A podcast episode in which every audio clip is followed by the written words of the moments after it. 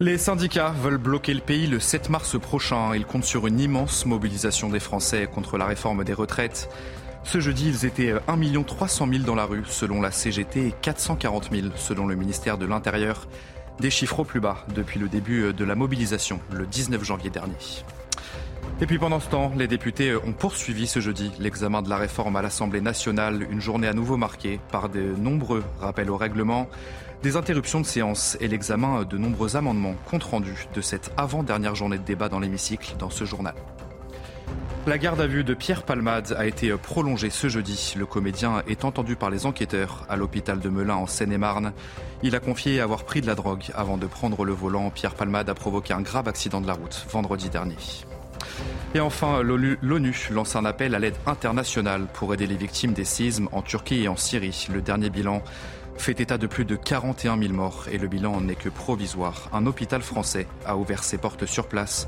Vous le verrez à la fin de cette édition.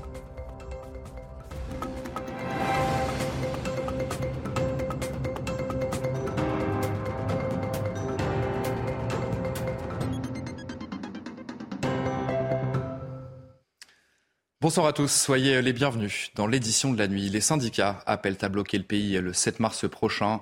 Ils l'ont annoncé ce jeudi lors d'une nouvelle journée de mobilisation contre la réforme des retraites. Les patrons des principaux syndicats se sont réunis à Albi dans le Tarn et parmi eux le secrétaire général de la CFDT, Laurent Berger.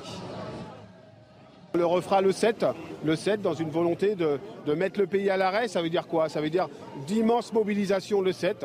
On appelle euh, vraiment euh, à faire un vrai acte euh, volontaire de tout un tas de travailleurs et travailleuses pour sortir, venir se mobiliser et puis de mener, on va réfléchir à tout un tas d'initiatives qui nous permettront de montrer notre combativité et toujours en ayant à cœur de respecter évidemment les biens et les personnes, mais de montrer qu'on est capable de monter d'un cran parce que le gouvernement pour l'instant nous entend Je vous le disais, une cinquième journée de mobilisation euh, a eu lieu ce jeudi dans toute la France. Ils étaient 1 300 000 dans la rue euh, selon la CGT et 440 000 selon le ministère de l'Intérieur, des chiffres au plus bas depuis le début de la mobilisation le 19 janvier dernier. Et les petites villes françaises étaient à l'honneur ce jeudi, euh, comme à Albi, dans le Tarn, où les patrons des principaux syndicats se sont réunis. Retour sur cette journée de mobilisation en région avec Maxime Lavandier et toutes nos équipes sur le terrain mettre en lumière la colère des villes moyennes. Terre de Jean Jaurès, c'est symbole de la mobilisation des petites agglomérations. C'est à Albi, dans le Tarn, que les leaders de l'intersyndicale se sont donné rendez-vous pour cette cinquième journée de mobilisation contre la réforme des retraites. Philippe Martinez, secrétaire général de la CGT, souligne l'importance de leur présence à Albi. Ce qui se passe aujourd'hui, c'est que cette colère, elle s'exprime partout en même temps et sur les mêmes euh, questions, même si c'est la retraite qui est euh, le slogan majeur de ces mobilisations. Pour Laurent Berger, secrétaire général de la CFDT, c'est une journée réussie. Autant de manifestants dans des villes qui sont finalement des villes qui ont beaucoup d'habitants, mais pas tant que ça. Euh, c'est la démonstration de la profondeur de la contestation et du mouvement syndical et du mouvement social qu'on est en train de traverser. De cette là des slogans, une foule compacte et des pancartes toujours hostiles au gouvernement. À Rennes, sous le regard des policiers, le cortège qui a manifesté au son du bignou, une cornemuse bretonne, s'est déroulé dans le calme et a réuni entre 6 000 manifestants selon la préfecture et 12 000 selon les syndicats. Une mobilisation en Bretagne en baisse en raison des vacances scolaires. Les syndicats espèrent cependant une mobilisation plus massive dans les autres régions, comme à Montpellier, où les députés de la NUPES défilent derrière leurs banderoles, avec comme tête d'affiche Jean-Luc Mélenchon. Pour le leader de la France insoumise, cette cinquième journée sonne comme un dernier avertissement envoyé au gouvernement. Euh, nous sommes dans un moment où se densifie la volonté de, se battre. Moi, je vis cette journée en effet comme euh, le dernier signal avant le blocage total qui sera le 7 mars. Pour ce dernier signal, 200 défilés sont prévus dans toute la France. Les syndicats, quant à eux, appellent à amplifier le mouvement d'ici au 7 mars, date à laquelle ils se disent prêts à mettre la France à l'arrêt.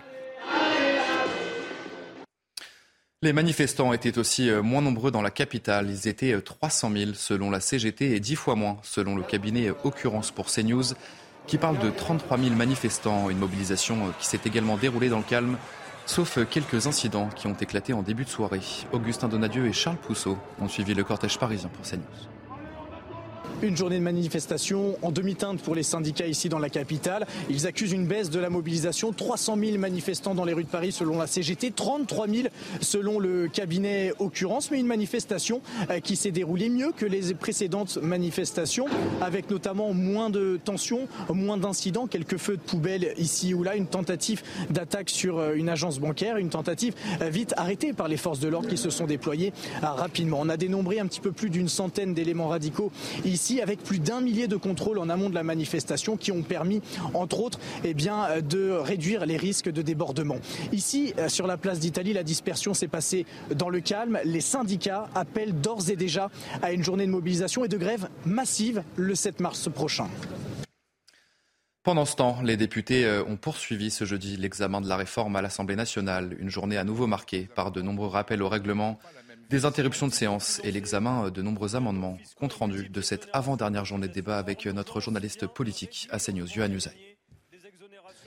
les jours se suivent et se ressemblent ici à l'Assemblée nationale. Les débats n'avancent pas. L'obstruction a raison des débats. Et c'est Jean-Luc Mélenchon qui a mis le feu aux poudres, qui en tout cas a beaucoup agité l'hémicycle, alors qu'il n'est évidemment pas présent puisqu'il n'est plus député. Mais Jean-Luc Mélenchon a demandé aux députés de la France insoumise de ne pas retirer leurs amendements. Cela signifie que Jean-Luc Mélenchon ne veut pas que l'Assemblée nationale examine l'article 7. C'est l'article phare de cette réforme, celui qui repousse l'âge légal de départ de 62 à 60 64 ans. Pourquoi? Eh bien parce que Jean-Luc Mélenchon considère probablement que le gouvernement trouverait une majorité pour faire adopter cet article et donc que la mobilisation dans la rue s'en trouverait diminuée. Cela arrange beaucoup de groupes en réalité si l'article 7 n'est pas examiné. Renaissance aussi, puisque eux au contraire ont peur d'être battus sur cet article, ce qui serait catastrophique pour le gouvernement. Et puis les républicains dans ce cas-là n'auraient pas à se prononcer alors que leur groupe est profondément euh, divisé. Les députés n'ont toujours pas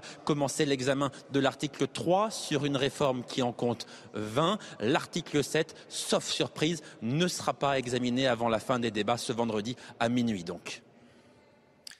Olivier Dussopt était euh, sur notre antenne ce jeudi. Le ministre du Travail souhaite que le débat avance à l'Assemblée nationale sur la réforme des retraites. Un débat euh, ralenti, selon lui, par l'opposition. Euh, Olivier Dussopt parle d'amendement d'obstruction.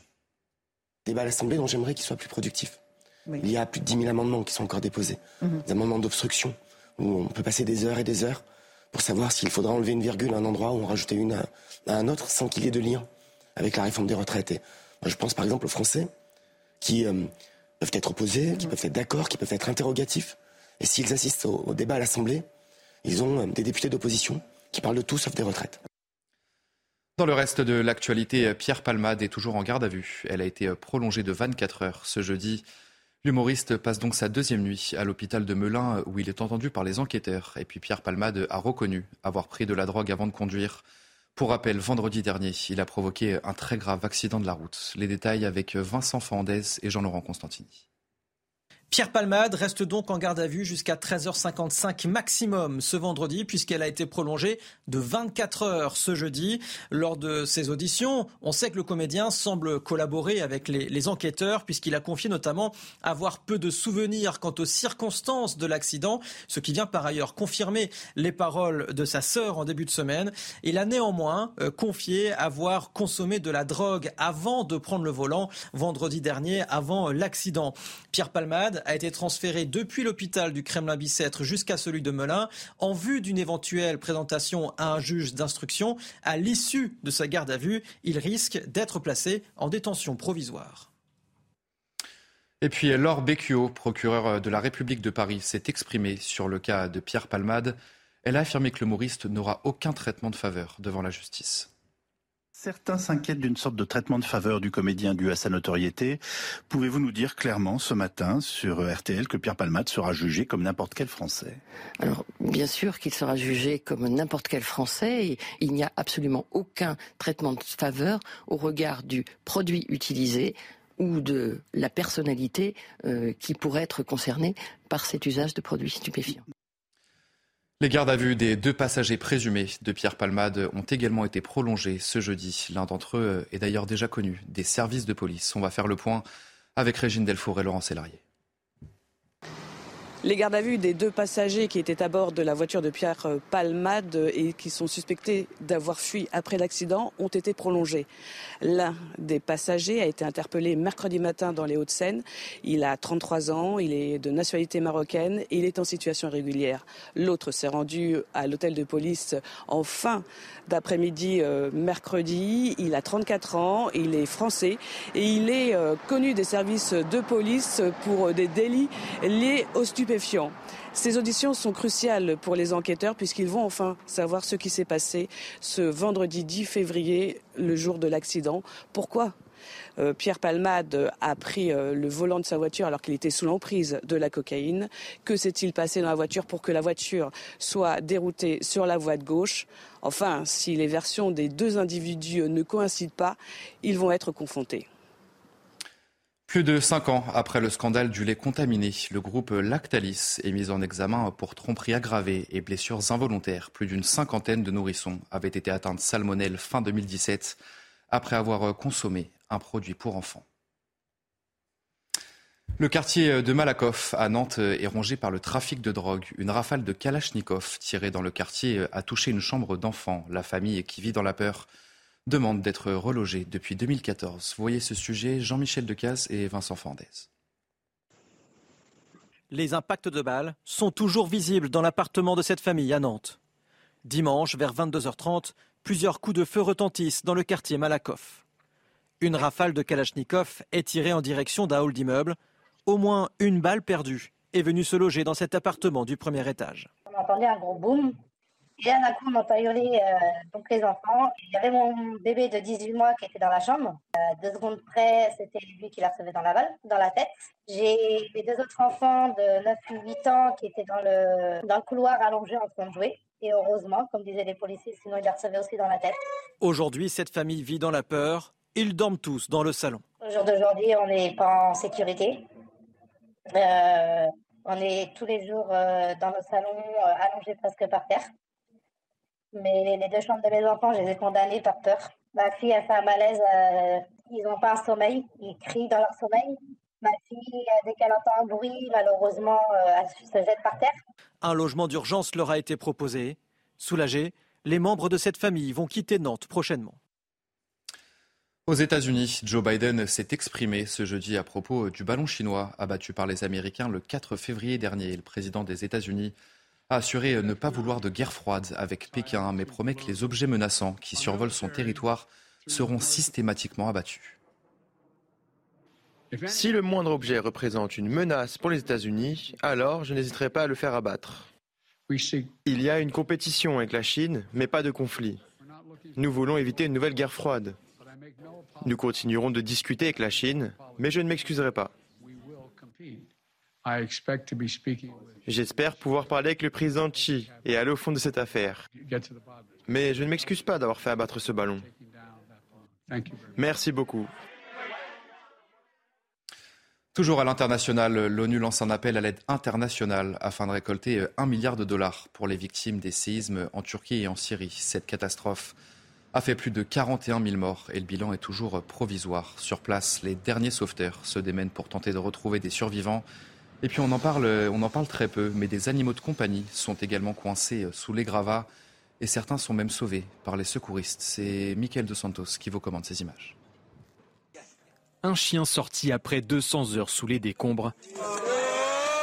Un chaton sauvé avec une grue dans un immeuble prêt à s'effondrer.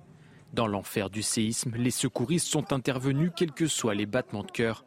Certaines ONG, comme ITAP et leur devise Une vie est une vie, en ont fait leur spécialité l'opportunité d'offrir de belles retrouvailles. A l'inverse, d'autres ont perdu tout espoir, comme ce chien stoïque près de la dépouille de son maître. Restent ceux qui patientent encore, comme ce labrador campé devant chez lui, après plusieurs jours à aboyer. Depuis qu'il est sorti vivant des décombres, ce chien attend son propriétaire. Nous l'avons emmené à un autre endroit, mais il est revenu. Il continue d'attendre ici. Le propriétaire est toujours dans l'immeuble. Ironie du sort, ce chien pourra peut-être remercier l'un de ses congénères. Depuis le tremblement de terre, plusieurs d'entre eux ont été mobilisés pour trouver des survivants. Proteo était l'un des 16 chiens de l'équipe de recherche mexicaine Il a péri après avoir sauvé deux vies. L'Union européenne a déployé plus d'une centaine de chiens secouristes sur le terrain. À elle seule, la France en compte une dizaine. Et puis sur place, l'aide internationale s'organise. Depuis mardi dernier, un hôpital français a ouvert ses portes pour soigner les rescapés du séisme. L'hôpital possède deux blocs opératoires et un service de réanimation. Les images commentées par Mathilde Couvillère-Flandre. Regardez. Sous ses tentes, un hôpital français. Cet homme est venu consulter car il s'est blessé au pied lors du tremblement de terre. Il s'est retrouvé coincé dans la cafétéria de son travail. Je voulais m'enfuir, mais j'ai percuté un mur, puis un autre. Je ne pouvais pas m'enfuir, je suis allé vers la porte, mais je me suis cogné dedans. Puis j'ai vu une fenêtre et je me suis jeté à travers. C'est dans cette région montagneuse de la Turquie que la sécurité civile française a pris ses quartiers pour aider les rescapés du séisme. D'une surface de 1000 m2, l'hôpital possède deux blocs opératoires, un service de réanimation avec 8 lits et il peut accueillir jusqu'à 100 patients par jour. On fait euh, la prise en charge des, patients qui ont des, séquelles par rapport au tremblement de terre et la suite des patients qui n'ont plus de médicaments. Donc on gère à la fois la phase aiguë de, la catastrophe et derrière la phase plus, on va dire peut-être plus dispensaire de surveillance. Ils sont 87 médecins, infirmiers, chirurgiens et sapeurs-pompiers à s'être mobilisés. À ce jour, l'hôpital français est l'un des seuls accès à l'aide médicale dans la région. Allez, vous restez bien avec nous. On va parler euh, Europa League dans votre journal des sports. On ouvre ce journal des sports avec euh, la très belle performance de Nantes en Ligue Europa contre la Juventus de Turin. Les Canaries ont arraché le nul en 16e de finale sur la pelouse turinoise. Le récit de ce match avec euh, Étienne Coudray. Avant cette saison, Nantes avait attendu 20 ans avant de rejouer en Coupe d'Europe. Entre-temps, la Juventus a remporté 11 Serie A et joué 3 finales de Ligue des Champions. À Turin, les Canaries s'attaquaient donc à une montagne et ils l'ont rapidement compris après seulement 13 minutes de jeu. Le Chiesa, on va jouer dans le dos de la défense, la remise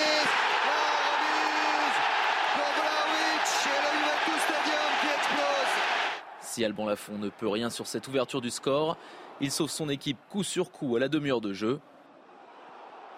Avec 4 tirs dont 0 cadré, Nantes fait le dos rond. Et malgré la domination italienne, les hommes d'Antoine Comboiré rentrent au vestiaire avec seulement un but de retard. Et le retour sur la pelouse se fait avec plein d'espoir. Impuissant lors des 45 premières minutes, Nantes réagit sur un contre magnifique. Avec ce ballon pour lui de Béglade à la surface qui va frapper.